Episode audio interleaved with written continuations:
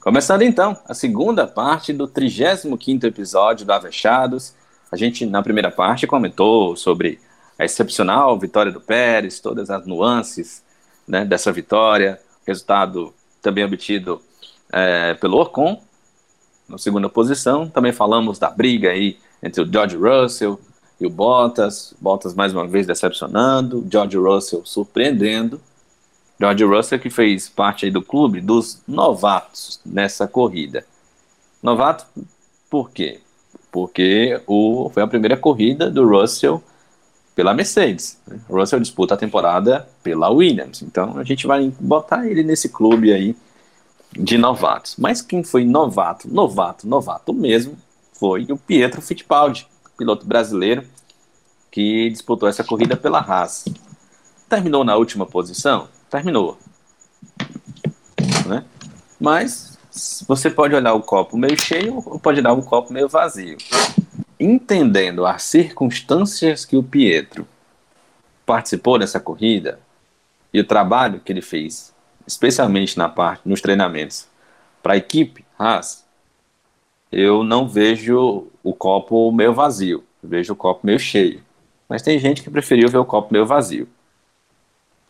Eu até comentei algo lá no, no Twitter, meu Twitter pessoal, falando que não, eu não ia considerar como parâmetro o mesmo resultado de último lugar do Pietro. Por quê? Porque o Pietro não corre, era, é a primeira corrida do Pietro na Fórmula 1 com esse carro. O Pietro não correu de Fórmula 2. Pietro correu de Fórmula E, correu de Indy, mas não correu de Fórmula 1. A gente sabe que o carro de Fórmula 1 tem todas as suas características diferentes. E mais, Pietro está sem entrar no cockpit desde 2019. Pode ter entrado aí feito algum teste, a gente não sabe. Mas oficialmente disputar uma temporada ele não faz isso desde 2019. Então eu não acho a gente considerar um parâmetro da carreira do Pietro ou do potencial do Pietro a gente pegar uma corrida nessas circunstâncias e, além disso, num carro da Haas. É tanto que a gente ouviu, claro que pode também ter sido aí só um, aquela de dar uma força para o piloto, né? Mas o engenheiro do, do Pietro, parabenizando ele pelo desempenho.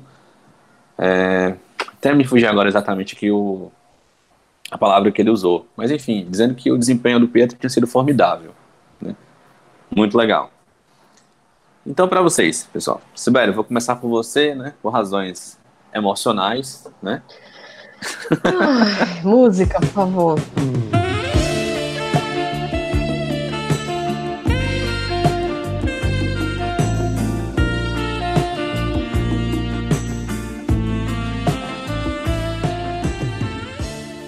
Mas, Sibeli, hum. qual a sua avaliação a respeito do, do Pietro Fittipaldi nessa corrida de estreia? Rapaz, para ele, meu copo sempre tá cheio. Sempre vai estar tá cheio, rapaz, pro Pietro. Mas, assim, é, a, a, apesar de, de né, às vezes a gente brincar aqui, eu, eu tenho a mesma visão que a tua, o Sávio. É, o Pietro, ele teve uma circunstância bem diferente, né? É, quase um ano sem, sem entrar dentro de um carro, enfim, você teve ali um final de semana para tentar se acostumar aos processos do que é dirigir um Fórmula 1, né, a todos os protocolos que ele tinha que seguir, então é muita coisa para um final de semana só. Como eu falei no, no episódio passado, eu não tinha expectativas com relação ao desempenho dele, nossa, vai ser excepcional. Não, eu queria ver como é que o Pietro se sair. Eu acho que ele se saiu muito bem. Primeiro porque ele estava ali para aprender, e ele reiterou bem isso nas entrevistas que ele deu. Ele estava ali para aprender, né? Ele falou muito dos tempos de freada, ele falou da, da, da forma como ele estava conseguindo controlar e dominar o carro. Ele conseguiu se, se sair, e importante, não fazer nenhum tipo de deslize, bobagem, besteira, como. Como é o nome do outro lá? Aitken, Aitken. Jack Aitken. Aitken. Como o Aitken fez, né? Normal. Eu não achei assim. Eu, eu tava esperando uma, uma rodada, alguma coisa assim do tipo, porque, enfim, vai que erra o tempo de freada, então não me surpreendeu que o Aitken fizesse o que fez e, né, e, querendo ou não, deu uma mudada ali um pouco no, no destino da corrida. Então, assim, eu vejo a corrida do Pietro com o copo metade cheio, sim, porque ele conseguiu é, a meta que tinha estipulado, que era o quê? Completar a corrida. Fazer a corrida inteira. Sem maiores é, consequências, sem danos, entendeu? Ele estava ainda sentindo o carro, ele estava ainda é, é, é literalmente tateando ali como é, como é que era o desempenho do próprio carro. E eu não, também não posso, ele também não pode pedir muito de uma Haas, né, gente? Como foi falado aqui, motor Ferrari, pai, esse ano, você, o que, que você vai falar da motor, do motor Ferrari? Não tá bom nem pra Ferrari, já vale pra, pra galera que pega o, a rebarba, velho. Entendeu? Então, assim, o que esperar de, de, de, um desempenho num carro como a Haas? Não tem como esperar. Então, eu acho que ele desempenhou bem o papel dele, né? E tá todo, gente, todo feliz. Eu acho que foi overdose de Pietro, minha filha, nessa semana. Direto, só repostando, repostando, repostando. O olhinho dele brilhante, brilhante, todo feliz, gente. Não tem como ver o, o copo metade vazio, não. Isso tu vê, viu, Danilo? Eu vou derramar o copo da água na tua cara, viu, macho? Tem que ver ah, o copo metade cheio aí, viu? Também. Danilo é o racional daqui, macho, né? a pressão aqui. Né? Danilo, é, primeiramente, qual a sua avaliação dessa, dessa participação do Pietro?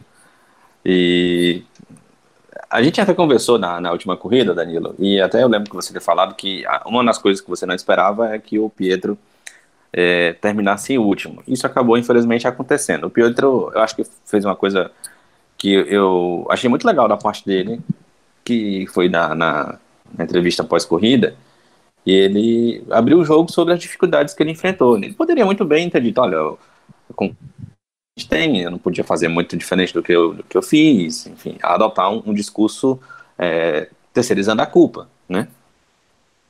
Mas eu achei da parte dele extremamente maduro de chegar e dizer, olha, eu nessa primeira corrida o que me restou foi aprender, aprendi a, a lidar com o carro, a lidar com a pilotagem é, diferente do que a gente vê em treino, que a gente corre sozinho, um né, simulador, um né? simulador, aqui é diferente, é difícil correr atrás de um carro pela turbulência, ah, é difícil correr tendo que frear esperando, reagindo à freagem do carro da frente, enfim.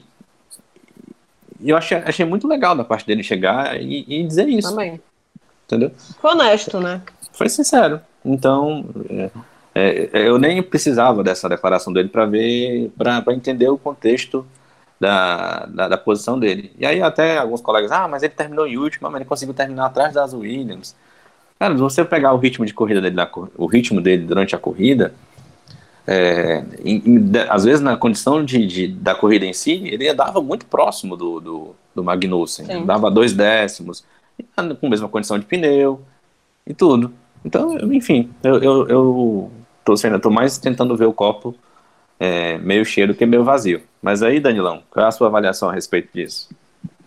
Eu acho que ele fez a prova que eu esperava, né? É, bem, com ou sem pressão, eu diria a mesma coisa, né? Eu acho que ele fez a prova que eu esperava. Eu disse para vocês que não acreditava nele terminando à frente é, dos pilotos da Williams, embora a Williams fosse um carro inferior, mas principalmente porque essa prova é uma prova de motor. Né? Então, era uma prova que a gente viu o Latifi fazer, fazer ultrapassagens. A gente viu o Latifi se assanhando para cima dos outros, porque ele, muito mais acostumado com o carro do que o Aitken, né, tinha um motor melhor. Então, uma, uma é, prova onde acho que 70%, se não 66%, era reta. Só tinha algumas curvas ligando as retas e aquela parte que tinha a chicane para que não se tornasse também uma quarta reta e mas fora isso retas. Então, um motor Mercedes no carro da Williams, o carro que é muito ruim não conseguia prejudicar tanto quanto em outras uh, provas. E aí uh, os, as Williams estavam melhores. Também teve essa questão. Acho que se não fosse essa questão, acho que o Pietro, com o carro do Williams, pelo que ele mostrou, ele certamente teria terminado um pouco mais à frente. Mas acho que ele cumpriu o papel dele. Temos que lembrar que nessa última pré-temporada, o Pietro não pegou esse carro. A última vez que ele pegou o carro foi no final da temporada passada, quando teve um teste, é, igual como vai haver, para pilotos que, que não uh, estão disputando GPs, para pilotos que não estão correndo oficialmente nas equipes. E é, ele foi a última vez que ele pegou o carro da Haas. Ainda era o carro da Haas 2019. O carro da Haas 2020 na pré-temporada, dessa vez, na pré-temporada de 2019, começo de 2019, o Pietro também teve a oportunidade de guiar o carro, mas no começo de 2020 eles não deram essa oportunidade, porque imaginavam que com os pilotos titulares e o feedback dos pilotos titulares, teria uma condição de estruturar o carro de forma melhor para a temporada 2020, que acabou não acontecendo, né? Mas o Pietro não teve a, a, a condição de guiar esse carro. Então, esse carro, ele só conhecia, teoricamente, pelo simulador. Ele não teve a opção de guiá-lo e teve para os treinos livres da, desse GP. Então foi pouco. Eu acho que com o pouco que ele teve, ele demonstrou que tem qualidades de piloto de Fórmula 1. Não ficou tão atrás, fez uma prova sensata, fez uma prova cerebral, ele em nenhum momento quis correr mais do que o carro. A Sibeli citou bem o que eu já tinha pensado em falar, que o Aitken quis mostrar um pouco mais, acabou é, batendo o carro, aliás, obrigado, Aitken, foi você que fez toda essa mudança no Grande Prêmio e tornou o GP mais interessante de se ver. O Sérgio Pérez deve pegar a cuscuzeira dele e presentear, por que não? Pelo menos com uma réplica, né? O, o Jack Aitken, por que não faria isso? Né? Porque ele merece, viu? Pois é, se ele não bate ali, nós teríamos um, final de prova apenas protocolar. Agora, cuidado, não vá se encontrar aí com o George Russell pelos bastidores da Fórmula 1, porque não será bom para você. Então procure se não, é, procure se isolar um pouquinho do Russell. Pior é que você é da Williams e o Russell também, né? Então. Hashtag fique em casa aí. Então é. Se for possível, utilize uma máscara que não possa ser reconhecido, algo do tipo, porque certamente o Russell não está nada, nada feliz, as coisas não estão boas para o seu lado em relação ao piloto inglês. Mas, é, voltando a falar do Pietro, acho que ele fez uma prova bem decente, né? Bem decente. Como eu disse, eu não esperava mais do que isso dele e não achava que ele estava sendo é, um piloto abaixo do que poderia se esperar se ele tivesse é, terminado em último como terminou. Né? A gente falava isso já semana passada. O que eu espero para a próxima prova é que aí ele, já com mais conhecimento do carro, possa é, tentar brigar por alguma coisa a mais. Se ele ainda assim for o último colocado, não é nenhuma uh, coisa que atente contra a sua condição de piloto, que faça dele um piloto ruim, ou alguma questão uh, desse nível. Né? Eu, eu entendo que uh, o Pietro está construindo, nesse GP que começou a construir, e no outro também pode acelerar essa construção, uh, de um pensamento, uma avaliação dele enquanto bom piloto para carro de Fórmula. Quem sabe algum convite para testar na Fórmula E, para testar na Fórmula Indy, porque eu, sinceramente, do jeito que a Fórmula 1 anda, não acredito que um piloto como ele, na idade dele, com apenas duas provas de Fórmula 1 que ele terá após Abu Dhabi, seja pensado para alguma equipe no futuro. Então ele tem que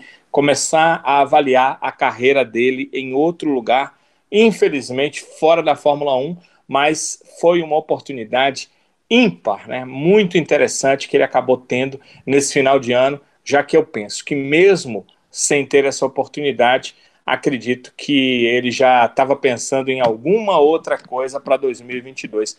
Porque, é, sabe, eu penso assim, né, que o piloto não vai passar dois, três anos, como é o caso do Pietro, sem correr. Ele é piloto, ele quer a competitividade. Você não concorda, Sibeli?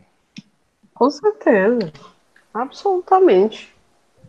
É, inclusive, Danilo, eu tô. Desculpa, Sibeli. Não, pode falar. Não, inclusive eu estou lendo aqui a uma entrevista feita pelo pessoal do Motorsport, é, site, né? motorsport.com, com entrevista feita com o Gunther Stein, que é o chefe da Haas. Eu acho que eu li também essa entrevista. Pois é, onde ele fala exatamente sobre a situação do Pietro, que é, é foi, foi perguntado sobre a questão da renovação e ele falou que eles ainda não conversaram, especialmente porque o Pietro está procurando um lugar para correr, né? Ano que vem. Então, só depois disso, né, é que eles vão conversar sobre uma renovação para que o, o Pietro continue como piloto de testes ou, enfim, decida o que que segmento vai dar a carreira, né? Uma vez que a Haas já anunciou aí os seus dois pilotos para o ano que vem. E ele precisa disso, né? Ele precisa, ele precisa, acho que esse GP do, de Sakir para ele, especialmente, mostrou para ele que ele precisa é, estar correndo para manter a forma, né? Digamos assim, da pilotagem ou ter uma melhor adaptação para corridas com a Fórmula 1. Ele só num simulador é um pouco mais complicado. Assim como eu espero, sinceramente, que ele tenha um desempenho melhor nesse GP de Abu Dhabi, né? A gente já sabe que o Infelizmente, o Grosjean, pelas lesões que sofreu, não vai ter condições de pilotar. A gente até já havia conversado sobre isso no episódio anterior, mas o próprio Grosjean é, tomou essa decisão, orientado por médicos, de que é, não tem condições né, físicas ainda para pilotar um carro de Fórmula 1, tá? da exigência que hoje é a gente se tem para pilotar um, um, carro daquele porte. E, e aí o, o Pietro vai correr de novo em Abu Dhabi pela Haas e a gente espera que ele tenha um desempenho melhor, especialmente nessa corrida. Apesar da pista não ajudar muito, né, a pista de Abu Dhabi hum, não é uma pista muito legal. Normalmente a gente tem corridas muito chatas. Mas sei lá, acredito que 2020 está sendo especial, né? Porque, porque é, não, a gente não que... pode ter uma, né? uma corrida aí muito doida. E o Pietro, a gente espera que possa ter um desempenho melhor. É, Alguma coisa sobre o Jack Aitken? Aitken, meu mesmo. filho, obrigado por, por, por ter rodado, rodopiado, batido. Foi top, foi massa, a participação foi legal, foi decisiva, tá entendendo? não, é, pra ver aqui, não é pra ver o, a, o copo metade cheio, pois tá aí o copo metade cheio. Meu filho, é isso mesmo, novato só faz merda. Você não fez é? a merda que, que precisava fazer. Pronto, tá top. Não é verdade, Sendo, sendo detalhe, né, que o Etke também pode ter uma segunda oportunidade na Williams e Abu Dhabi, né? O, Verdade. O Hamilton precisa testar negativo para Covid-19 até o sábado. Lembrando que os pilotos fazem quatro testes.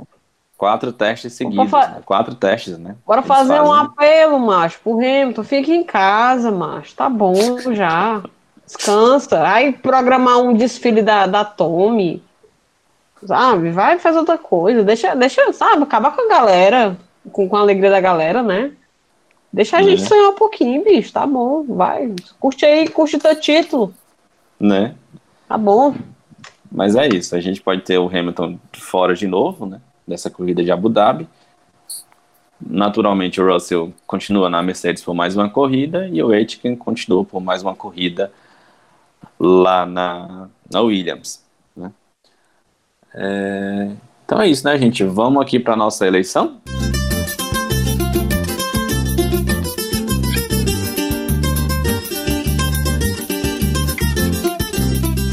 E esse é lesado. Vamos lá então. Lembrando que a gente sempre conta com a sua participação através aqui do nosso Twitter, Muita gente votou, dessa vez eu não tenho que reclamar, só agradecimentos a todos vocês que participaram e comentaram lá no nosso Twitter, escolheram aí o lesado e o avexado deste GP de Saqui. Começando aqui pelo CH Barbosa, CH que até comentou com a gente aqui a história do, da Red Bull, obrigado ao CH Barbosa que sempre está com a gente, então escolheu aqui como lesado o Bottas e a Mercedes. Né? O lesado aqui do Luiz Ferreira também foi o Brochas. Tá aí, Sibeli, mais um. Brochas. A criatividade Deus, em cima do nome do Bottas é impressionante. Né? ai, ai, ai.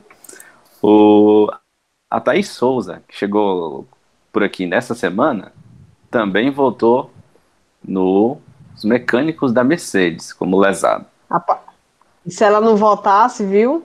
Rapaz, né? teve, tinha que votar, minha hora, mas rapaz, por livre espontânea... espontânea pressão. Foi, né?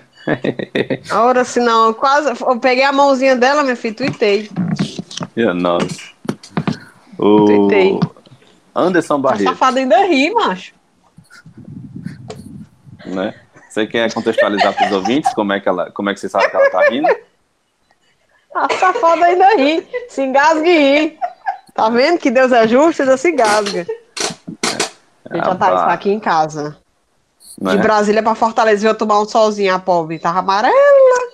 Conheceu o mar, conheceu o mar, gente. Ficou tão emocionada. Fala para todo mundo quanto ela gosta de Fórmula 1. Como ela tava vidrada assistindo a corrida. Rapaz, ela vidrada assistindo a corrida, cara. Olhei pro lado, a bicha ela tava até roncando. Aí quando foi hoje, não, hoje, ei, vai passar o VT, né? É, Vou reservar aqui, tá? Eu quero assistir o VT. Quando eu olho, ora, dormindo. Tá pensou, filho? Perdeu a corrida, macho. Imagina se ela tivesse assistido. Perdeu a corrida. Imagina se ela tivesse assistido o GP de Emília Romagna, hein? Minha filha. Se ela tivesse caso de insônia, ia ser curada. Minha nossa. Ai, que cura. ai, ai, ai. Um abraço então aí pra Thaís. O Anderson Barreto também votou aqui no lesado Bottas e equipe Mercedes. O lesado do Adalto Júnior foi o Leclerc, o Lelec, o Lelec os Sons. Dizendo que, ah, Sibeli, tu tá virando digital pegou. influencer mesmo, viu? Pegou, e a pegou. Flávia? É Sons, Sons. O lesado do Drácula foi os, foram os mecânicos da Mercedes e o lesado Tomislav Adrian Bottas. O do, do, do, passe também foi o Bottas. O do Cocum Miávara, eu imagino. Cocum Miávara. Também. Como é que é? Cocum, daquele filme? Não, não sei não. o Cocum sabe sim. Sei não. Acho que tá fazendo com a tua cara, né não? Repete sei aí. Lá. Hã? Repete é o, o nome da pessoa. Cocum Miávara. Né? Eu tô mudando a pronúncia aqui, pra, eu tô mudando aqui. Eu tô falando é. a pronúncia aqui para não cair no, né? É, se eu fosse todo falava rápido, não. É. é, é. A gente quer, quer de rádio, sabe, né, Danilo? Só, é verdade, só sabe. É, e fechando aqui, o Tadeu Alves também voltou com a gente, escolheu o lesado para Mercedes, na cacada, né? Homérica no pit stop.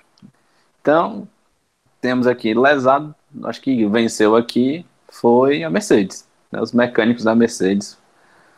Vai então o lesado da galera. Sibeli, seu voto. Tá lesado? Uhum. Ah, mas vai pro Bostas mesmo, tá entendendo? Bostas. Porque assim, quando, quando, um, um, quando a, equipe erra, né, o piloto que paga o pau, então pronto. Bostas, vai pagar o pau nessa aí também. Essa não, bostinhas. Cocôzinho. Vixe. Nossa. Danilão, seu voto. Que eu já ia votar, eu nem tinha visto que os nossos amigos tinham votado. Os mecânicos da, da Mercedes, eles foram lesados total, total. Trocaram os pneus do Bottas com os do Russell, jogaram o Russell com os pneus do Bottas e iam colocar os pneus do Russell no Bottas. Quer dizer, deveriam ter sido desclassificados os dois se isso tivesse acontecido, né? Como só o Russell saiu, o Russell tinha que ser desclassificado. É muito ruim, a gente já, já comentou sobre isso, mas tem que comentar novamente. É muito ruim se rasgar o regulamento. O regulamento está lá para ser seguido. O Russell não merecia? Não, não merecia, mas não ia estragar a carreira dele, não. Agora, estraga a, a, a, nossa concepção em relação à Fórmula 1.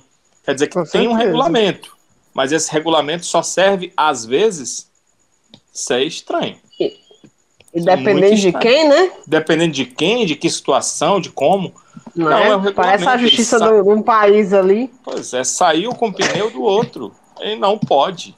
Simplesmente ele não pode.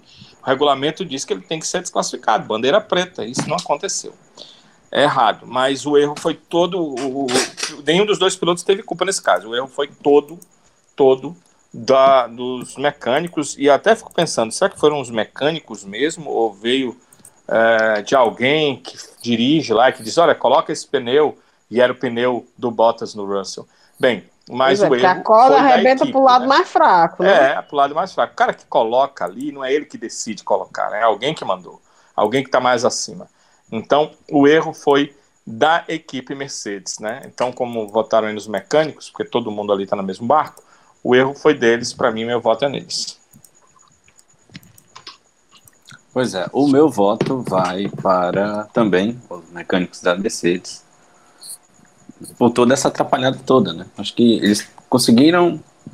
Na verdade, acho que a equipe toda, né? Porque a gente tem que perceber o seguinte: ok, mecânicos erraram, certo? O erro principal foi deles.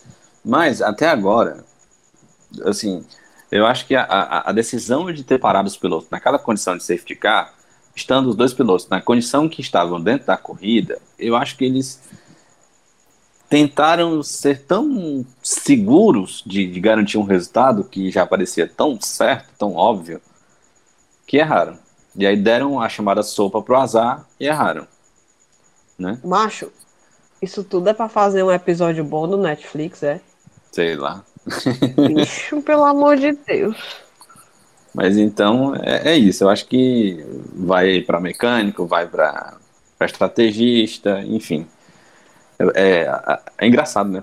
Pareceu que o, o, Hamilton sugou assim toda a, energia que faz com que a Mercedes seja. Ah, é, a Mercedes só funciona para ele, ganhar tão Excepcional, bichinho, né? excepcional, e aí ele passou um GP fora e a Mercedes virão uma Ferrari dos anos 90 no, no pit stop.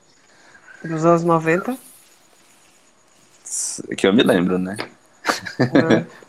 É. Usei muito longe, não, pai. Usei muito longe, não. É, não, eu tava. Aí é, menino, o pit stop do, do Vettel, Ave Maria. Você pode botar Prazer um asterisco de aí de lesado também, viu? Que Ave Maria. Ai, ai. Então pronto. Leva aí o troféu de lesado do GP de Saki, mecânicos da Mercedes. Agora então, vamos para a escolha do nosso avexado. Sobe a vinheta. Se garantir muito, mas se garante, se garante, se garante, mas. Eita, que esse é avexado. A escolha do avexado também passa por você, ouvinte do avexado, lá pelo Twitter. O CH Barbosa votou Pérez como avexado, um avexado. Né? O Luiz Ferreira também foi de Pérez. Mesmo voto da Thaís. Mesmo voto do Anderson Barreto. Adalto Júnior foi também de Pérez, assim como o Drácula, assim como o Tomislav Adrian, assim como o Cocum, e é claro, também foi o voto do Tadeu Alves. Eu não vou nem. Assim, a não ser que vocês se surpreendam, mas o meu voto é, é do Pérez, não tem outro. Eu acho que poderia ter um empatezinho, sabe? Um empatezinho seria justo, porque assim, tudo bem que o Pérez incontestável, bicho, mas o Russell, o Russell ele teve por duas vezes a corrida, a vitória tomada dele, né? Mas ele tava tentando ali, ó, tentando e tava conseguindo, bicho. Se não fosse esse pneu furado, eu acho que ele tinha ganho essa corrida sim. Pois é, mas é que tá, né? A gente. Tu achas? Porque eu, eu também fiquei com a impressão, logo que, que o Russell antes de, de precisar parar para furar o pneu, ele começou a diminuir a vantagem para o Pérez. Mas. Tá voado, macho. Pois é, uma, mas é que tá, né? Ele, ele diminuía, mas não era aquela diminuição tipo assim, ah, cinco voltas ele vai chegar. Porque eu acho que é, tá furado o pneu, né? Pois é, era furado. bem gradativa. Ao mesmo tempo que eu fiquei pensando também que era justamente por conta do furo do pneu. Né? Então, não sei. Eu acho que, enfim, eu considero seu voto. Vai pro Russell, né? Então, Sibeli. Não, que, a, que, que aí a Flávia vai achar que eu tô torcendo pro Russell. Vai, vai, vai pro bicho mesmo. Pro, pro, pro check, check, check, check, check, check. Não se preocupa, não. Flávia não ouve, não. Check, check, check, check, check. Mas, mas eu quero tá contrariar, mesmo assim. Ela doente. Não é? Ai, eu quero contrariar. Check, check, check, check, check, check. Vai lá, Danilão. O check aqui é. Sérgio Pérez, né? A corrida dele foi sensacional. O cara tava em último e pensou rápido, né? Trocou logo os pneus, é, fez durá-los bastante para se colocar em condição de terminar no pódio. O que mais me chama a atenção é o seguinte: tudo bem, o, o Pérez ganhou a corrida por causa da bobeira dos lesados já eleitos né, da Mercedes, mas é, ele iria para o pódio. Ele iria para o pódio depois de cair para a ah, última certeza. colocação. É, ele, ele, ele fez por merecer. Ele fez por merecer.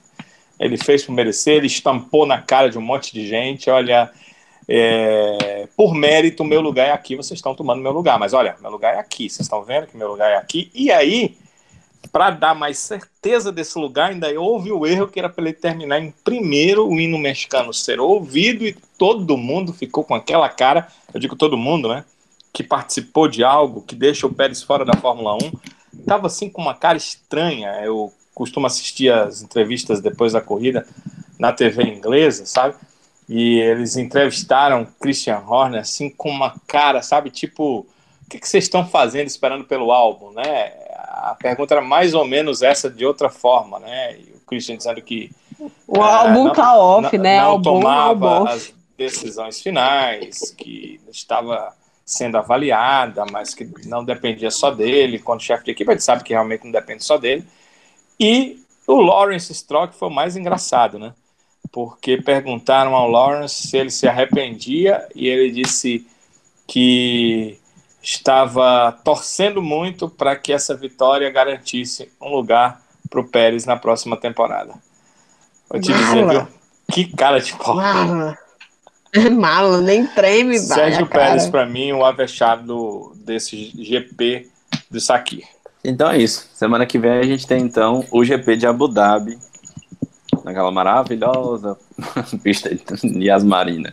Mas tô triste, é a última prova do ano, né, cara? É, é a última Mas prova. pelo menos a gente Podia teve, ser que nem o Brasileirão, né? Era? Podia ser que nem o Brasileirão. Até É. fevereiro, né?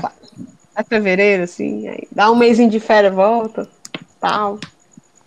Mas não vai demorar muito, não. Em fevereiro mesmo, já volta o calendário. É na última semana de fevereiro. Ai, é Que ótimo, né? É, Que ótimo. Top. é isso aí. Fórmula 2? Vamos falar de Fórmula 2, pessoal? Vamos falar de Fórmula 2, para a alegria de Sibeli Bastos, porque... É uma pena, uma pena a pessoa não estar aqui pra esfregar a cara dela. Nossa. A Pop tá é. doente, E é rapaz. que são amigas, viu? Rapaz, mas que susto ele me deu, viu? Mickey, não faça mais isso com meu coraçãozinho, não, macho. Não é? Ele Quando me eu deu vi ele- susto. Quando eu vi ele na, na, na largada do. na primeira corrida, no sábado, eu fiquei, meu Deus, vai Na jogar o campeonato fora. Não, macho, pelo amor de Deus. Ó, quase coloca os bofs pra fora, tá doido, é? Menino, pelo amor, faz isso não, criatura. Faz isso não, que o negócio tá, tá quase garantido. Porque assim, ok, ele já tava confirmado na Haas e tal. Mas, bicho, imagina se ele não tivesse ganho esse campeonato por causa de um vacilo desse. Ia ficar muito feio, né? Mas ganhou. É, é, é, é, é, só comprovou aí como ele, ele tem sido regular, né? Como comentou o Danilo, é, o Mick, apesar de, de só ter duas vitórias na temporada, mas é um piloto que sempre pontuou e pontuou alto, né? Então, assim, para mim, mais do que merecido, regular. Não se envolveu em tantas polêmicas, né? Porque para mim a, a polêmica foi essa última aí, de, de quase de escorregar. Um piloto que, que é limpo na pista, né? Ao contrário de, de outros, que meu filho, que foi aquilo ali no russo. Eu tô vendo esse menino falar que o que será que o Mazepin vai, vai, vai aprontar na Fórmula 1, hein? Com um novo, não sabe mexer ainda. Menino, não sei não, viu? A ideia é boa. Só safety car, direto. Direto. Mas, enfim, eu tô muito feliz pela vitória do, do, do Mick no campeonato. Levou F3, levou F2. É, finalmente, a, o retorno do, do sobrenome Schumacher. E me deixa extremamente feliz e satisfeita. Esperançosa também. Estou muito ansiosa para vê-lo. Né? E, e eu espero que ano que vem já que o Danilo trouxe aqui que a Ferrari pode melhorar um pouquinho. Olha aí, Danilo, tu já tá me iludindo, macho. É, aí talvez, todos os sabe, motores, né? Pois é, aí quem sabe a, a gente pode ver aí uma rasa um pouco mais competitiva, né? Então, assim, só tem. Eu não queria, não, mas eu já tô com os olhos brilhando, macho. Não me deixando sonhar. Ah, cuidado. Vou ter, vou ter, vou ter cuidado aqui, macho, porque Ave Maria, vai que. Mas só tem coisas boas e, e, e, uma torcida maravilhosa. Eu espero que ele faça uma estreia. Com vontade de aprender, ele tem. Foco e, e concentração, ele tem. Ele mostrou isso na, na, na, na F2. Ele mostrou que, que, que, é um piloto que, que sabe valorizar é, cada pontinho e é um piloto que valoriza o próprio trabalho.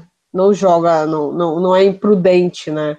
Não é um, um, um, piloto que simplesmente quer mostrar a todo custo que é competitivo, ele é prudente, eu gosto disso dele. Danilão, o que, que você pode falar aí dessa conquista do, do Mick Schumacher, essa temporada da F2, que pra gente, né, especialmente, é, tem também um sabor diferenciado em relação ao Drogovic, né, que foi um piloto que a gente eu acho que a maioria das pessoas aqui no Brasil, especialmente, não estava muito familiarizada. E de repente a gente termina o ano com ele, na minha avaliação, sendo o, a maior esperança de piloto e pelo talento que demonstrou esse ano, assim, em relação à Fórmula 1 nos próximos anos, né? Sim, quanto ao Schumacher, é, ganhou a regularidade, né? Ele foi um piloto extremamente regular, muitos pódios, é, como a Sibeli disse, ele pontuou e não foram pontuações de é, um ponto, dois pontos, foram muitas pontuações altas. Sempre que não deu para é, chegar mais à frente, ele manteve sua posição, sempre com ótimas pontuações, esperou o momento de vencer, ele venceu duas provas na temporada e continuou pontuando muito bem até o final da temporada. Então, ganhou a regularidade, ele foi muito bem nessa questão aí da, da pontuação e é, melhor que, é bom que se diga que o carro que ele estava da Prema, embora a Prema seja uma equipe muito reconhecida nas categorias de base, na Fórmula 2 ele nunca foi um carro assim um extremamente dominante, né? Tanto que ele é, concorreu com o Ilott e o, e o Callum Ilott tinha talvez um carro melhor com a Virtuose, com a Uni Virtuose. Mas é, o Schumacher conseguiu, uh, mesmo com ela tendo mais vitórias, é, pela regularidade, vencer o campeonato. Então, venceu com todos os méritos. É bom que se diga que o Schumacher já conseguiu dois títulos de forma diferente. Na Fórmula 3 europeia, ele venceu com uma sequência incrível de vitórias ali na reta final do campeonato, ou seja, ele sabe quando tem um bom carro partir para as vitórias e sabe quando tem um carro apenas regular, como era o caso esse ano na Prema, de pontuar com regularidade para conquistar um título. Então, é, demonstrou uh, dois aspectos muito importantes no piloto. É claro, nós estamos falando de categoria de base e agora vamos falar de Fórmula 1 a partir do ano que vem em relação ao Schumacher. Então, a gente vai tentar entender a partir do próximo ano na Haas quem vai ser o Schumacher. É bom que se entenda que ele está entrando na Haas. A Haas, que a gente falou há pouco, que o Pietro Fittipaldi não podia pensar em muita coisa. A Haas, que tem o Magnussen, que teve o Roman Grosjean, que são reconhecidamente pilotos que às vezes estão estrambelhados, tomam atitudes erradas, é, batem às vezes um no outro, às vezes com outros pilotos, mas que são reconhecidamente para todo o grid da Fórmula 1, para as equipes da Fórmula 1, pilotos rápidos e que não conseguiram absolutamente nada. Mas como a gente também falou dentro do nosso podcast, a Ferrari deve ter um motor bem melhor a partir de 2021, que pode ser bem positivo para o Schumacher. Eu vejo o Schumacher vejo o Aylot e vejo o Schwartzman com pilotos que têm futuro, que devem ter futuros na Fórmula 1, que poderiam ter futuros na Fórmula 1, porque as coisas estão difíceis em relação a vagas. Nós temos 20 carros na Fórmula 1 e há dificuldade de se conseguir vaga com muita gente chegando lá comprando vaga. Esses três estão entre os quatro melhores. E o Mazepan, que está na quinta colocação, que terminou na quinta colocação, foi quem subiu, porque o pai dele tem a condição. Ele só sobe porque a FIA baixou a pontuação de 40 para 30 pontos, e aí ele consegue, com esses 30 pontos da quinta colocação, a superlicença e assim chegar na Haas para disputar a temporada 2021 de Fórmula 1. Então, da Fórmula 2 para a Fórmula 1 ano que vem, nós temos o Schumacher e temos o Mazepan. Eu fico muito preocupado em relação ao Eilert, porque ele anunciou que vai testar pela Campos, que talvez não é a pior equipe da Fórmula 2, então talvez ele não tenha mais o patrocínio, a questão financeira para se manter numa grande equipe. Acho que ele está perdendo a vaga na Uni Virtuosa exatamente para o, o Drogovic, que já foi anunciado como piloto da, da Uni e que nós estamos gravando aqui é, da segunda para terça, né? Vamos exatamente passar agora da meia-noite da segunda para terça. Nessa terça-feira acontecem os testes coletivos da lá no Bahrein, inclusive da Fórmula 2, e nesses testes coletivos uh, o uh, Drogovic já vai estar na, na Virtuose e o Eilert já vai estar testando pela Campus. Então, é, não sei, eu fico pensando no futuro dele, que me parece ser um bom piloto, um piloto que eu gostaria de ver na Fórmula 1, mas aí não vejo espaço para ele. Tem essa questão do Tsunoda, né, que a gente já falou durante acho que todo ano, que ele deve ir para um carro da AlphaTauri, ele é piloto Red Bull, então há uma tendência de que ele vá para a AlphaTauri em 2021. A Honda ainda vai estar na Red Bull. Ela anunciou sua saída antecipada, mas é só em 2022. O Tsunoda tem sua carreira toda patrocinada pela Honda, é um piloto japonês. A tendência natural é que ele esteja no carro da AlphaTauri na próxima temporada. Boas perspectivas para o Brasil com o Felipe Drogovic a partir do próximo ano na Univirtuose. É um bom carro, é um carro vencedor, não se adaptou a todas as pistas na temporada, mas na maioria delas se adaptou. O Drogovic fez uma temporada muito boa na MP, que é uma equipe apenas intermediária, e conseguiu três vitórias, venceu mais que Schumacher, por exemplo, o Drogovic nessa temporada, com um carro apenas intermediário. Mas por ser um carro apenas intermediário, em algumas corridas ele ia de forma terrível, o carro não lhe dava a melhor condição, sempre terminou uh, à frente, né, pelo menos em 90% das provas, do seu companheiro de equipe, e acho que por isso a Virtuose o olhou como aquele piloto que pode conquistar o campeonato no ano que vem. O Drogovic já começa essa pré-temporada, e é bom que ele se acostume, porque eu tenho visto, ouvido, ah, não vamos meter pressão, esqueçam isso, tem que ter pressão mesmo. Quem não tem pressão não pode chegar na Fórmula 1. Quem não aguenta pressão não pode chegar na Fórmula 1. É, não é querendo colocar pressão em ninguém, mas a pressão vai existir. A questão é, a partir de agora, ele vai correr na, numa das principais equipes e ele tem a obrigação, pelo que fez em 2020, e se quiser em 2022 na Fórmula 1, de brigar pelo campeonato. Tem a obrigação de ganhar, a gente nem sabe como é que vão ser as forças da Fórmula 2 no ano que vem, mas a Virtuosa é uma das melhores equipes, tem uma das melhores equipes de engenheiros da Fórmula 2, e o Drogovic leva uma grande vantagem para 2022 em relação à maioria dos seus concorrentes. É que a Virtuose não tem equipe na Fórmula 3. Em 2022, alguns finais de semana serão de Fórmula 3 antes da Fórmula 1 e outros de Fórmula 2. Não teremos finais de semana com Fórmula 3 e Fórmula 2. Será ou Fórmula 3 ou Fórmula 2, para diminuir os custos, para que, os, que os engenheiros que trabalham na Fórmula 3 trabalhem também na Fórmula 2 para as equipes. E o Drogovic tem esse trunfo na mão. A Univirtuose não tem equipe na Fórmula 3, ou seja, seus engenheiros, enquanto os outros vão estar trabalhando na Fórmula 3, vão estar lá na fábrica, vão estar junto à equipe, vão estar junto aos pilotos, vão estar junto aos simuladores, trabalhando para que a equipe melhore para a próxima corrida de Fórmula 2. Isso é muito importante, pode fazer muita diferença a partir da próxima temporada. E lembrando que o Drogovic não é só esse cara que chega numa equipe média e faz algumas pontuações e tal. O Drogovic esteve na Eurofórmula e dominou uma temporada inteira, perdendo duas corridas onde ele foi segundo colocado e ganhando todas as outras numa temporada inteira da Eurofórmula. Então, ele já está acostumado em ser aquele que, antes de começar a prova, todo mundo olha e diz: olha, aquele é o cara a ser batido. Então, é isso que ele vai encontrar em 2021. Não que ele seja o único, né? Nós estamos vendo aqui que alguns do grid vão continuar e que, obviamente, devem brigar pelo título, mas ele será um dos caras em quem os holofotes vão estar e acho que isso é muito positivo para ele, principalmente se ele trouxer resultados com isso, porque a Fórmula 1 vai estar de olho no piloto brasileiro. Eu fico olhando para trás, faz muito tempo que a gente não vê uma temporada começar com um piloto brasileiro com tanta gente da própria Fórmula 1 e da própria Fórmula 2 dizendo para que se olhe para ele, porque realmente ele está atingindo ótimos resultados e finalmente terá uma equipe dentro das condições do seu talento.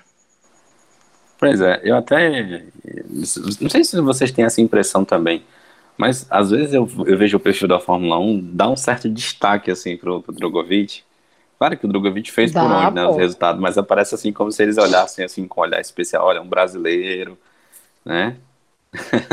é importante. Mas, se ele, se ele já botou para voar as bandas na MP Sport, já valia no que vem. É, eu, eu acho, sabe, sabe que não é só isso não, porque já houve outros brasileiros e assim, a Fórmula 1 não dava tanta atenção. Eu acho que é porque é, o que ele fez na MP Sports foi fora da curva.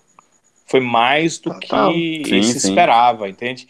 Ele conseguiu com a MP praticamente tudo que é possível para um piloto numa temporada. Ele conseguiu pole, né? Ele conseguiu vitória na corrida 2, ele conseguiu vitória na corrida 1, um, ele conseguiu fazer provas excelentes vindo de trás, ele conseguiu alargar na frente e não ser mais é, é, segurado por ninguém ou pego por ninguém dentro da prova. Então, ele é, eu acho que realmente, o companheiro de equipe dele. Ele tá destruiu, o companheiro de equipe pediu para sair. Ele, ele realmente é, ele fez coisas diferenciadas nessa temporada. Por isso que os holofotes estarão sobre ele. E não adianta, ninguém já disse, né? Em rede social, ficar dizendo, ah, poxa, vocês estão jogando muita coisa, não vamos. Não, isso não pode acontecer. O piloto não tem que pensar nisso. E a gente, é, aqui no Avechados, no começo do ano, fez uma entrevista com o Drogovic, a gente já percebeu que ele é muito mente fria. Ele é muito uhum. cabeça fria. É, foi muito bom Pé a gente conversar com total. ele. Totalmente. É, foi muito bom a gente conversar com ele, porque é, eu, pouca, eu sei que pouca gente acompanha a categoria de base, principalmente fora hoje da Fórmula 3, Fórmula 2, porque essas já estão virando é, é, pipoca em cinema, né? já, já estão virando comuns. Mas antes disso, praticamente ninguém acompanha. E eu gosto muito de acompanhar, sempre acompanhei, né, pela internet quando pude. Acompanhei o Drogovic na Eurofórmula, acompanhava ele na Fórmula 4 alemã, onde ele foi quarto colocado, e depois acompanhei ele na, na Eurofórmula, os resultados dele na Eurofórmula, e como ele foi dominador. Naquela mesma temporada, ele ganhou um campeonato ali pela Ásia, que eu esqueci o nome, a gente até conversou com ele no podcast, ele fala o nome. Ele ganhou também de uma forma dominadora incrivelmente dominadora. E, ele nos contava que quando chegou na Fórmula 3, o investimento que disseram para ele que iam fazer na equipe era um, e que a equipe do meio para frente simplesmente não investiu mais de forma alguma e que isso o atrapalhou. É claro, quando o cara diz isso, quando as coisas dão errado, fica todo mundo com uma grande interrogação. Ele pode estar falando a verdade ou ele pode simplesmente estar jogando a culpa na equipe. Aí ele chega na Fórmula 2, numa equipe intermediária, e consegue fazer o que fez. Então, o que ele disse certamente era o real. Então, ele tem que estar realmente com as cabeça fria, acostumado, porque vão dizer muita coisa para ele, a pressão, porque a pressão vai vir. Se o cara não se acostumar à pressão, ele não chega na Fórmula 1. E se chegar na Fórmula 1, ele não consegue grandes resultados. Acho que o Drogovic é muito preparado para isso, não vai se deixar levar por isso. E ele sabe, ele não é, não é bobo. Ele sabe que essa temporada de 2021 precisa ser a temporada dele. Ele não é filho do senhor Mazepan para comprar vaga, ele não é filho do seu Lawrence Stroll para comprar vaga, ele não tem essa condição. Ele precisa de resultado para chegar na Fórmula 1 e ele precisa fazer uma temporada muito boa em 2021 para que as equipes olhem para ele, porque além de ele não ser filho desses caras, ele também não tem acordo com a uh, Ferrari ou com Renault. Aliás, o acordo com a academia da Renault não vale absolutamente nada, né? Porque eles nunca levam pilotos para lá. Mas ele não tem acordo com academia nenhuma. Então ele precisa mesmo de resultado, de muito resultado, para entenderem que ele é fora de série, para que ele possa finalmente chegar na Fórmula 1. VDC, VDC. É o que, Sibeli? VDC, VDC, vai dar certo. Ah, sim. Se Deus quiser. Sabe, acho que você é. vai encerrar, mas antes a gente precisa falar do Gianluca Petekoff, né? O brasileiro Campeão. que começou uma temporada sem ter dinheiro para terminar a temporada. Ele não forçou nas últimas provas e apenas foi marcando pontos porque ele sabia que o motor dele não poderia estourar. É triste dizer isso, mas ele não tinha orçamento para pagar um novo motor na Prema. Ele não tinha orçamento para pagamento um novo motor. Porque se estoura o motor, é, o teu budget tem que aumentar, você tem que pagar um pouco mais para poder permanecer na equipe, para poder ter o um motor novo para o restante das provas. Ele não, não poderia estourar, não poderia ter um novo motor, ele não poderia pagar por isso, apesar que alguns patrocinadores ajudaram muito a terminar a temporada. E mesmo assim, ele foi fazendo os resultados que necessitava. Ele venceu na batalha psicológica o Arthur Leclerc, o irmão do Charles Leclerc, que corre com ele na Prema, e ele conseguiu o título da Fórmula Regional Europeia, um título muito importante. Para se ter ideia da importância, são 40 pontos para que o piloto chegue à superlicença e essa Fórmula Regional Europeia a FIA dá 25 pontos para o campeão, quer dizer, é uma fórmula importante do ponto de vista da FIA. É a Fórmula 3 na Europa. Então, ele conseguiu esses 25 pontos, que somados aos 10 do vice-campeonato dele do ano anterior. Na Fórmula 4 italiana, dão 35, que somados aos 5 da quarta colocação no ano anterior, ou seja, 2018, lhe dão os 40 pontos da superlicença para correr na Fórmula 1. Ele não vai para a Fórmula 1, obviamente, ele é um piloto da academia da Ferrari, a Ferrari tem muitos pilotos à frente, uh, o Aylot foi preterido, o Schwartzman foi preterido, o Schumacher, que foi para uh, um carro colocado pela Ferrari, mas isso é muito importante porque acendem-se os olhos de todos para ele. Que piloto é esse que já na sua terceira temporada nos monopostos depois de ser quinto colocado no Mundial de Kart, três temporadas em monopostos, duas na Fórmula 4 italiana e uma na Fórmula Regional Europeia. Que piloto é esse que já tem os 40 pontos para superlicença? Né? Muita gente olha para isso. O grande problema do Leclerc é agora arranjar dinheiro para pagar sua temporada de Fórmula 3 FIA no ano que vem, porque o carro é, é o melhor possível, né? Ele tem a Prema à sua disposição, já que a Prema costuma levar os pilotos que foram campeões por ela na Fórmula Regional Europeia para a Fórmula 3. Então ele tem vaga garantida na Prema. O que falta é fechar o orçamento para a temporada 2021. As empresas que o patrocinam não têm esse investimento, é um investimento cinco vezes maior do que o investimento na Fórmula, Fórmula Regional Europeia. O investimento para a Fórmula 3 da FIA é cinco vezes maior ele não tem esse orçamento no momento, claramente deve estar preocupado, mas é um campeão de Fórmula 3 regional e vai tentar arranjar essa grana para que possa correr pela Prema e se correr com o piloto que demonstrou ser até aqui e com o carro que deve ter nas mãos, tem boas possibilidades de também brigar pelo título na Fórmula 3 da FIA ano que vem, correndo ali pertinho da Fórmula 1. Ah, é mais um outro para a gente ficar. Mais um, né? Que a gente fica na torcida e com expectativa de também alcançar bons resultados para o automobilismo brasileiro, seja na Fórmula 1 ou seja em outras categorias, né? Mas esse nome do Gianluca Pentecoff, há muito tempo a gente escuta falar que é realmente um, um cara fora de série. A gente torce para que ele consiga realmente alcançar, né, os objetivos dele dentro do automobilismo.